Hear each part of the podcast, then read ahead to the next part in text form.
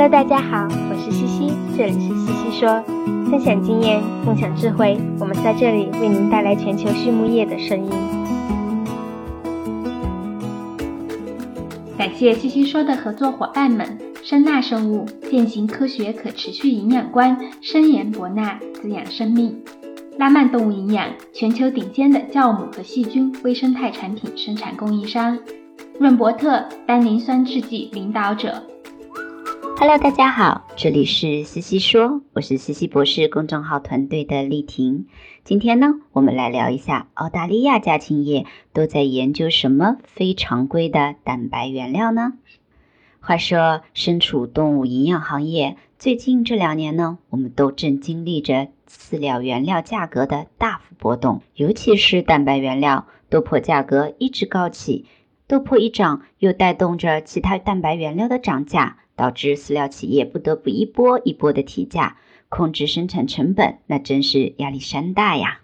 说到豆粕呢，我们国家每年都要进口大量的豆粕，如何减少进口依赖，更好的利用本土的非常规原料，也成了行业的 priority。去年，农业农村部专门制定了饲料中玉米豆粕减量替代工作方案，这件事的重要性不言而喻。同样，作为豆粕的进进口国，澳大利亚也面临着一样的挑战。那么，澳大利亚的同行们在关注着哪些非常规原料，又有哪些研究进展呢？今天的西西说，我们来听一听澳大利亚家禽业的故事。我们邀请到了来自澳大利亚昆士兰大学的单位动物营养学老师 Alham Asadi Suman 博士。Dr. Suman 呢，曾经在欧洲学习工作过很多年。二零一七年来到澳大利亚后，就一直专注于家禽营养中的非常规原料的研究，寻找本地的可持续的蛋白原料，希望能够部分甚至全部代替豆粕。来听一听他的分享吧。首先，我们来认识一下 Alham Asadi Suman 博士，他来自于伊朗，大家都称呼他为 Ali。他在家乡的大布里市大学完成了动物科学的本科和家禽营养的硕士，主要研究原料的预处理和营养价值评定。其中一个项目呢是做菜籽粕在家禽日粮中的影响。当时伊朗还没有任何本地菜籽粕的数据，Ali 的研究为伊朗家禽业填补了这个空白。硕士毕业后呢，阿里继续在母校攻读博士学位，研究方向是富集家禽产品，比如富含欧米伽三脂肪酸的鸡肉和鸡蛋。遗憾的是，项目做了四年，最后却因为样品保存不当，做不了分析而没有结果，无法按时毕业。很难想象四年心血付之东流是什么样的感受。但难得的是，阿里非常有勇气的决定重新再来。他果断退学，再次申请了欧洲大学的博士。最后，丹麦的奥胡斯大学给他提供了猪营养博士的全额奖学金。就这样，他来到了丹麦，研究方向也从家禽转向了猪。博士阶段，艾利主要研究断奶仔猪质链氨基酸的需求及代谢。期间，还在美国 UC Davis 交流学习过几个月。博士毕业后，艾利加入了荷兰加吉，负责家禽营养研究工作。二零一七年，他又选择来到了澳洲，作为老师加入了澳大利亚昆士兰大学的农业食品科学学院。除了教授单位营养学课程外，也带学生做单位动物营养相关的研究。就这样，阿里的足迹从亚洲到欧洲、美洲，再到大洋洲，积累了对不同地方行业的丰富认知。那么首先呢，艾丽给我们介绍了澳大利亚家禽业情况的简介。他说，像世界很多国家一样，家禽行业对澳大利亚来说非常的重要。在过去的十至十五年间，整个行业有了迅猛的发展。一九九五年。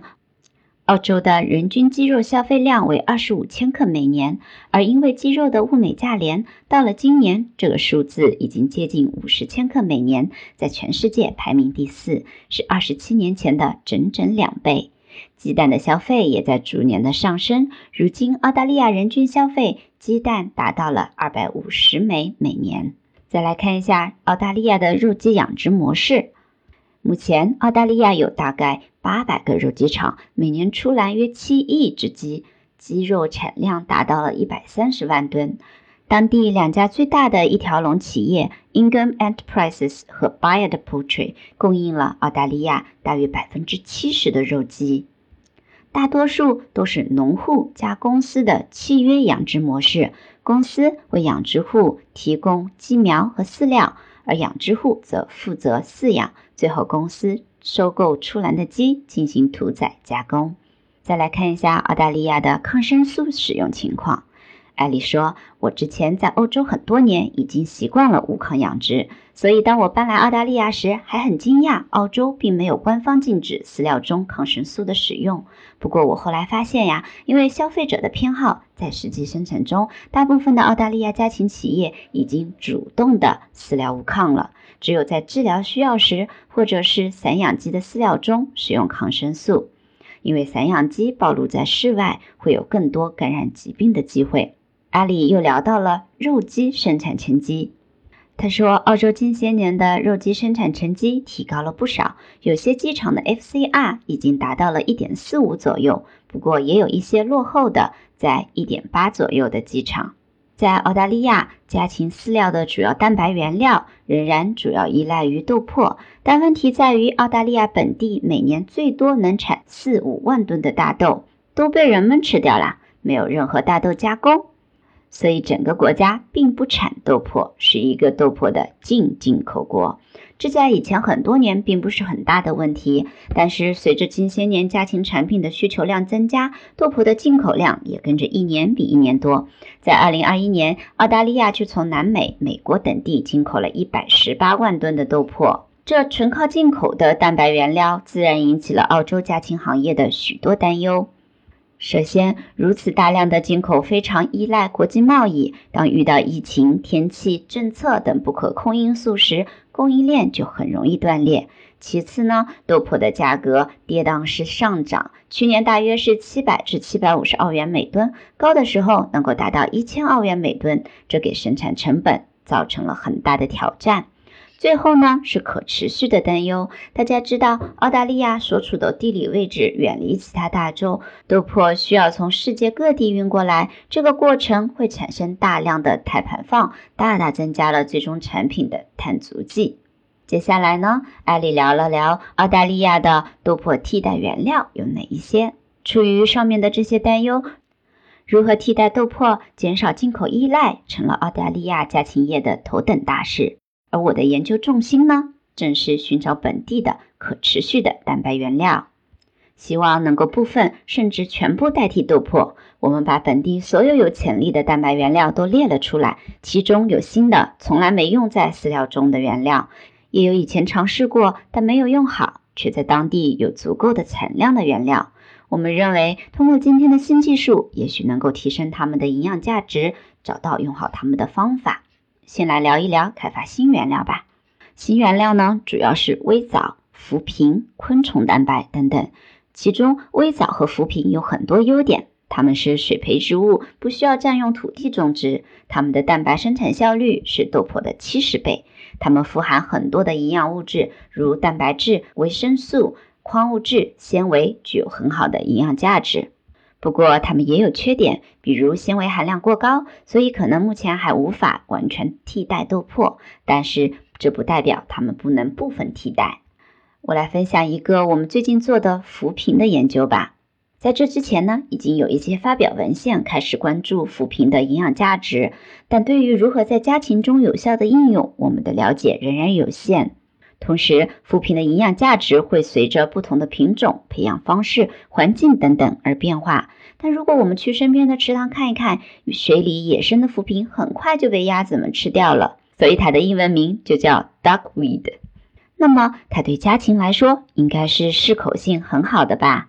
因此，我们团队做的就是看本地生产的浮萍到底能在家禽日料中添加多少。以及通过酶制剂等方法的应用，能否提高它的添加水平？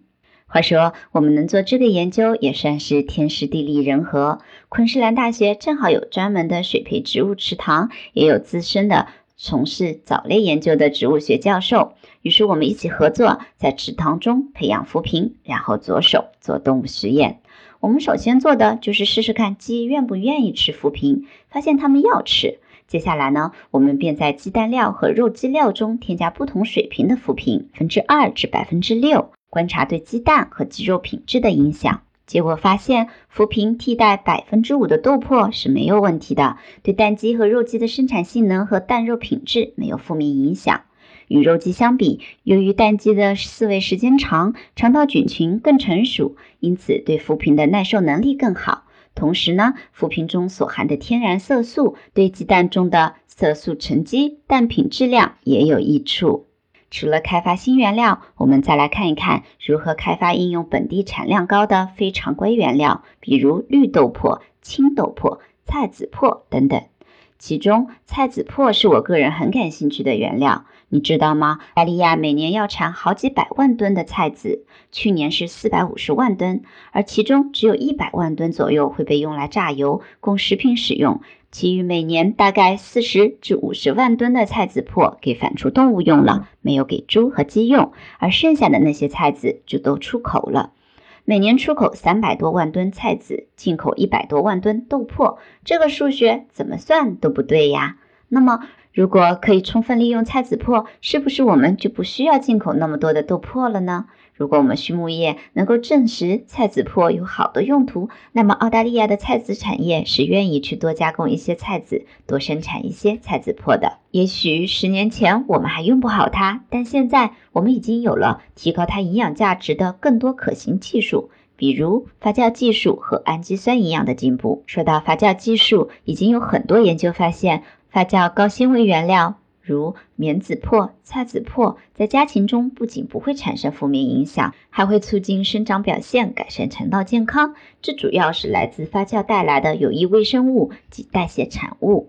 再看一下氨基酸营养的进步。从需求端，我们已经对家禽不同阶段的氨基酸需求有了更精准的理解，也知道动物们需要的不是某个特定蛋白原料，而是里面的氨基酸。从供应端，我们目前已经有主要必需氨基酸的商业供应，这样就可以更好的根据不同蛋白原料和可消化氨基酸需求来做日粮配方，满足肉鸡的需求。这为菜籽粕替代豆粕提供了可能。接下来，艾丽聊了聊酶制剂的应用。她说，认为在非常规蛋白原料的应用上，蛋白酶是很有价值的。我和我的一名中国学生今年刚刚发表了一篇肉鸡的研究，发现使用蛋白酶是可以改善肉鸡的生长性能和肠道形态的。不过，个人认为对蛋白酶的添加，目前的数据还不支持超剂量的添加，否则可能会对肉鸡肠道造成损害。同时，非常规蛋白原料通常有纤维含量高的问题，复合酶可以有效地解决这一问题。在我们最近的一个实验中，在降低日粮能量水平的情况下，添加四个不同水平的复合酶，分别为零、三百五十、七百、一千克每吨，发现当添加量是推荐剂量的两倍的时候，也就是七百克每吨，肉鸡生产表现最好。我们下一步的研究计划就是比较豆粕日粮和菜籽粕日粮添加复合酶对氨基酸消化率的影响。因此，与其要求原料生产商去做更多的优化，我觉得酶制剂的应用其实是更经济的、行性更高的方法。在饲料中，不管是直接添加还是后喷，都很方便。那另一个有效的方法就是我们前面提到的原料发酵与处理。再来，西西问道：应用非常规蛋白原料，你对营养师们有什么建议呢？阿里说，世界人口还在剧增，食品安全在今天仍然是一个难题。在土地和水资源有限的情况下，我们需要在养殖中应用创新思维，逐步从传统养殖方式过渡到可持续、可再生的模式，在不增加投入的情况下，提高生产的可持续性和效率。